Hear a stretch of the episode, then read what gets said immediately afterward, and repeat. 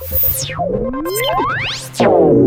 営コンサルタント中井孝義の幸せな成功者育成塾。この番組では18歳で起業し6社の社長を歴任した実業家出身の経営コンサルタントであり自ら経営塾を主催する中井孝義がこれまでに1200人以上の経営者の方々の経営相談人生相談に答えてきた。脳科学心理学とマーケティングを活用した独自のノウハウでビジネスと人生のバランスの取れた幸せな成功の実現をお手伝いします。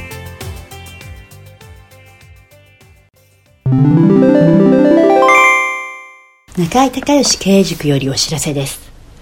全国から約1300名の経営者起業家が集う中井隆義経営塾。第18期生の募集が始まりました。つきましては中井隆義経営塾幸せな成功者育成6ヶ月間ライブコースのエッセンスを凝縮した体験セミナーと説明会が2019年2月7日木曜日の東京を皮切りに大阪名古屋におきまして開催されます。リスナーの皆さんは定価1万円のところリスナー特別価格5000円で受講していただけます。お申し込み手続きは中井隆義ホームページ体験セミナーと説明会申し込みフォームの紹介者欄にポッドキャストと入力してください。再でアナウンスしますが紹介者欄にポッドキャストと入力するとリスナー特別価格5000円で受講ができます。体験セミナーと説明会では脳科学心理学とマーケティングに立脚した中井隆義独自の経営理論を頭と体で体験することができます。詳しい内容は中井隆義ホームページをご覧ください。あなたとセミナー会場でお目にかかれますことを楽しみにしています。リスナーの皆さんこんにちは。経営コンサルタントの中井隆義です。今日はですね品川のオフィスの方からですねポッドキャストをお届けしていきたいと思います。今日のテーマはねえコンサルタントを雇うことへの9つの不安。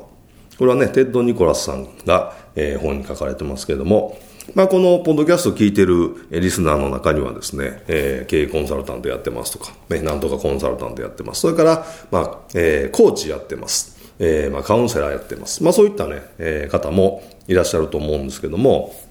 まあ、こういったですね、えー、形のないサービス、ね、しかも、えー、ある程度高単価だと。いうことで、こういったその、コンサルっていうのを、え雇ったね、ことの経験のある人はその価値ってわかるんですけれども、あの、雇ったことない人はですね、まあ、金額もある程度高いし、それから期間もある程度長いし、本当にそれだけの時間とお金と労力を投資して、えー、ペイするのかっていうね、えー、非常に大きな不安があるわけですよね。で、これ、あの、顧問契約取ろうと思ったら、やっぱりその不安をですね、あらかじめ、えー、解消してあげないとなかなかその契約まで至らないと。まあ、いうことでね、まあ、いろんなその、えー、お試しっていうことがあったりね、えー、それからいろんな、えー、方法論っていうのは、まあ、セミナーやったりとか、えー、グループコンサルやったりとかいう具体的なね、方法論っていうのはあるんですけど、でも基本的にはね、その雇う側ね、クライアントの、えー、見込み客の方は、9つの不安を持っているので、この9つの不安に対してですね、まあ、事前にセミナーやるにしても、グルコンやるにしても、プレゼンやるにしてもですね、えー、契約をね、えー、締結しようと思ったら、えー、9つ全部クリアしておかないといけないということで、今日はそのね、9つの話をしていきたいと思います。えー、コンサルタントを雇うことへの9つの不安。1つ目。でまずですね、コンサルタントが無能だったらという不安。要はこの人、本当に大丈夫なのかっていう、これはまあ一番根本的な話ですけど、まあ、これはね、もう解決策としては、まあ、実績を提示するっていうね、まあ、これしかないですよね。もしくは、えー、その信頼できる人から、えー、そのクライアントさんに紹介してもらって、この人大丈夫ってお墨付きをもらうみたいなね、まあ、そういうことも、えー、大事かというふうに思います。はい。それから2番目。コンサルタントは、客先の組織や従業員から必要な命令や指示を受けることに我慢がならないのではないかという不安。これね、えっ、と、まあ、その相手先のね、クライアントさんの広報の会社のシステムとか組織がどうなってるかっていう、え、こともね、あると思うんですけど、この社長一人ね、とかもしくは個人事業主の方のコンサルだったら、えー、こういうのは、えー、不安として起こらないんですけど、その組織がもう成り立ってね、こう既存に組織がもう成り立ってる中に、えー、コンサルタントっていうこう新しい人が入ってきた時に、どういうふうに、えー、そのコンサルタントの立ち位置、えー、はなるのか。ね、それから、その、ある程度大きい会社だと、社長が直接じゃないっていう場合もあるんでね、まあそういう時に、えー、そのコンサルタントはどういうふうにですね、コンサルタントに対して指示を会社側から出したらいいのかっていう、まあこういうね、えー、不安ってあると思います。で、えー、っと、対処の方法としては、まあ組織のね、えー、命令系統を最初にちゃんと明確にして自分の立ち位置はっきりさせるってことですよね。で、基本コンサルタントは社長の顧問、もしくはその会社の顧問ということで、誰のね、例えばその従業員の人と、えー、幹部の人の間に入るとか、幹部と社長の間に入るとか、そういうことではないので、えー、その立ち位置をね、初めにはっきり、えー、契約するまでにね、これ決めとかないといけないですよね。はい。で、三つ目。えコンサルタントが請求する、え額は非常に高額ではないのかという、え不安ということで、まあ、これはね、最初に納得のいくオファーをこれしないといけないですよね。こうこうこういうふうな、えー、作業というかね、えー、仕事しますから、えー、これぐらいのフィーをね、当然チャージさせてもらいますと。で、えー、これをやっぱりはっきりね、えー、させておくってことはもちろん、えここが納得いってもらわないとね、契約まで至らないですから、まあ、しっかりと説明のいくね、え説明して、え納得できるオファーを出していくってことです。それから、コンサルタントは他のクライアントの仕事で手一杯になって、え期限までにきちんと仕上げるのに必要な時間やリソースをこちらに回してくれないのではという不安。これあるんですよね。あの、私も実際にこういうコンサルタントに会ったことがあるんですけども、もうその一人でやっててね、で、もう朝から晩まで、えー、まあ働いてて、で、とにかくもうその、いっぱい仕事を受けるということで、こう約束の期限が遅れたりとかね、えー、それからその、いろいろ考えないといけないことがあるから、えー、仕事のクオリティ下がったりとか、こういう人いるんですよね。で、そうすると、えー、やっぱりね、えー、結果って、まあ、出にくくなったり、もしくはね、せっかくコンソール雇ったのに出ないっていう、特にこういう経験が過去にある人はね、えー、この部分っていうのはすごく、特に個人でやってる、まあ組織だと別ですけどね、個人でやってるコンサルの人は、えー、ちょっとここは注意しないと、しっかりスケジュールを確認してね、でもちろんその仕事ですから、ビジネスですからね、その期限守ると約束守るってことなんで、しっかりやっていかないといけないんですけど、やっぱりその、えー、受けすぎないね、えー、ね、ちゃんとその自分がコントロールできる、え、スケジュールで、契約を取っていくっていう、これはまあ当たり前の話ですけど、これね、できない人いるんですよね。これちょっと注意しましょう。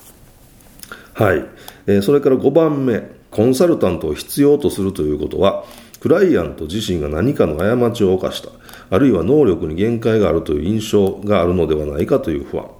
ね。えー、これね、あるんですよね。あの、コンサル受けてることを絶対に秘密にしてくださいみたいなことが条件の社長っているんですね。要は自分に自信がないっていうことだと思うんですけど、あの、これはね、で最初に契約するときにね、そのコンサルを受けてることを公開していいのか、公開しない、ね、えー、っていうこう選択をね、していただくっていうことで解決できるんですけど、例えば、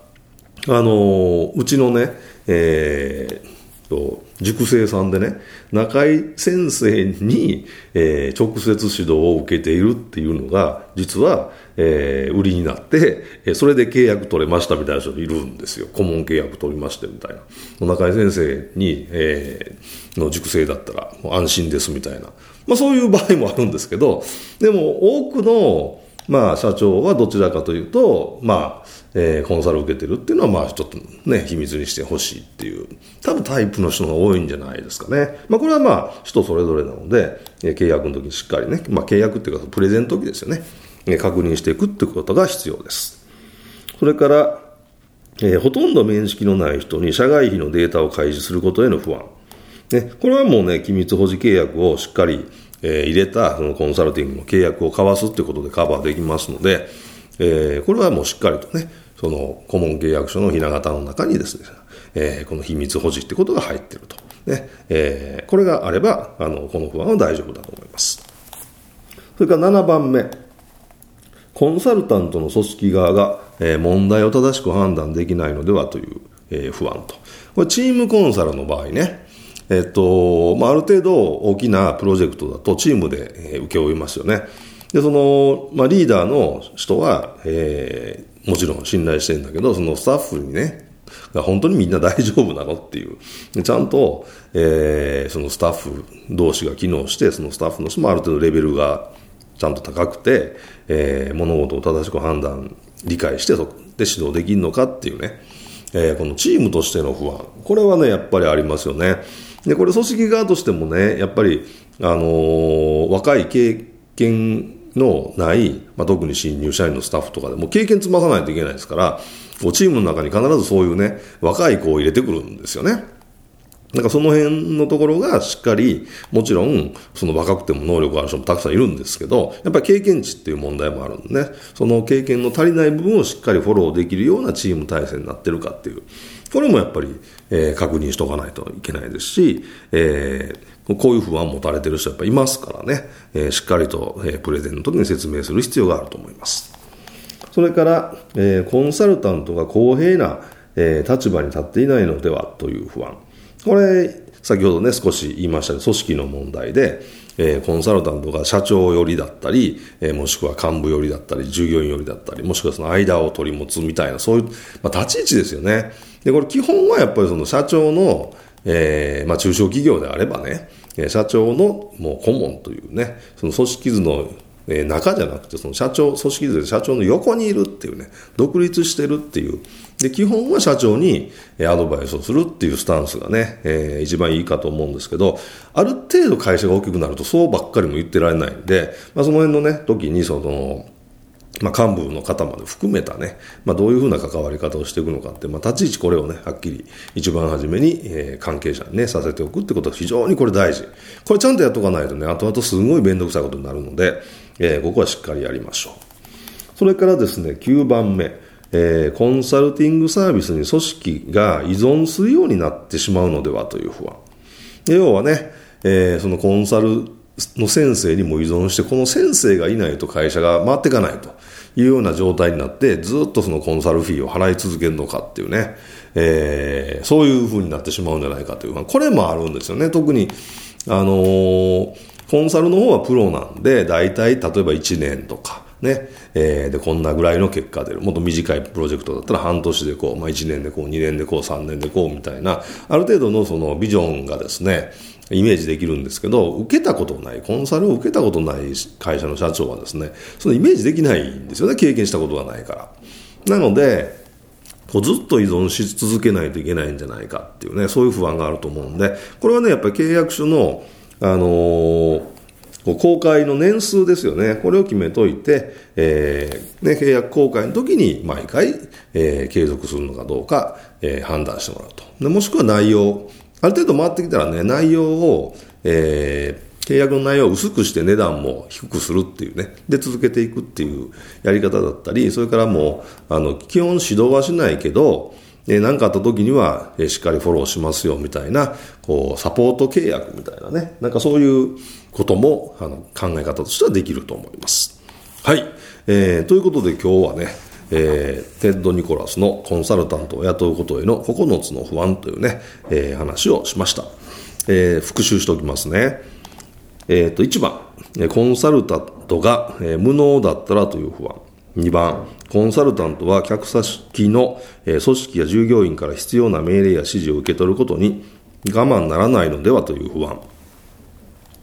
3番、コンサルタントが請求する額は非常に高額なのではという不安。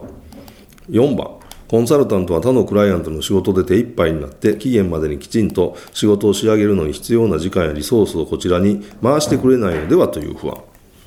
5番目、コンサルタントを必要とするということは、クライアント自身が何か過ちを犯した、あるいは能力に限界があるという印象を与えるのではないかという不安。6番、ほとんど面識のない人間に社外費のデータを公開することへの不安。7番、クライアントの組織側が問題を正しく理解、判断できないのではないかという不安。8番目、コンサルタントが公平な立場に立っていないのではという不安。9番目、コンサルティングサービスに組織が依存するようになってしまうのではという不安。ということで、えー、9つの不安と、それからその対処法ですね、えー、を、えー、今日はお話をさせていただきました。まあ、コンサル、それからコーチ、えー、そして、まあ、えー、カウンセラーの方も含めてね、そういった、こう、形のないサービスをある程度、高額で、えーえー、販売をされてるね、えー、という方、この9つの不安はクライアントさんにね、必ずありますので、ぜひ、初めからですね、しっかりと対処法をね、考えて、えプレゼンをしていただけたらなというふうに思います。今日も最後まで聞いていただいてありがとうございました。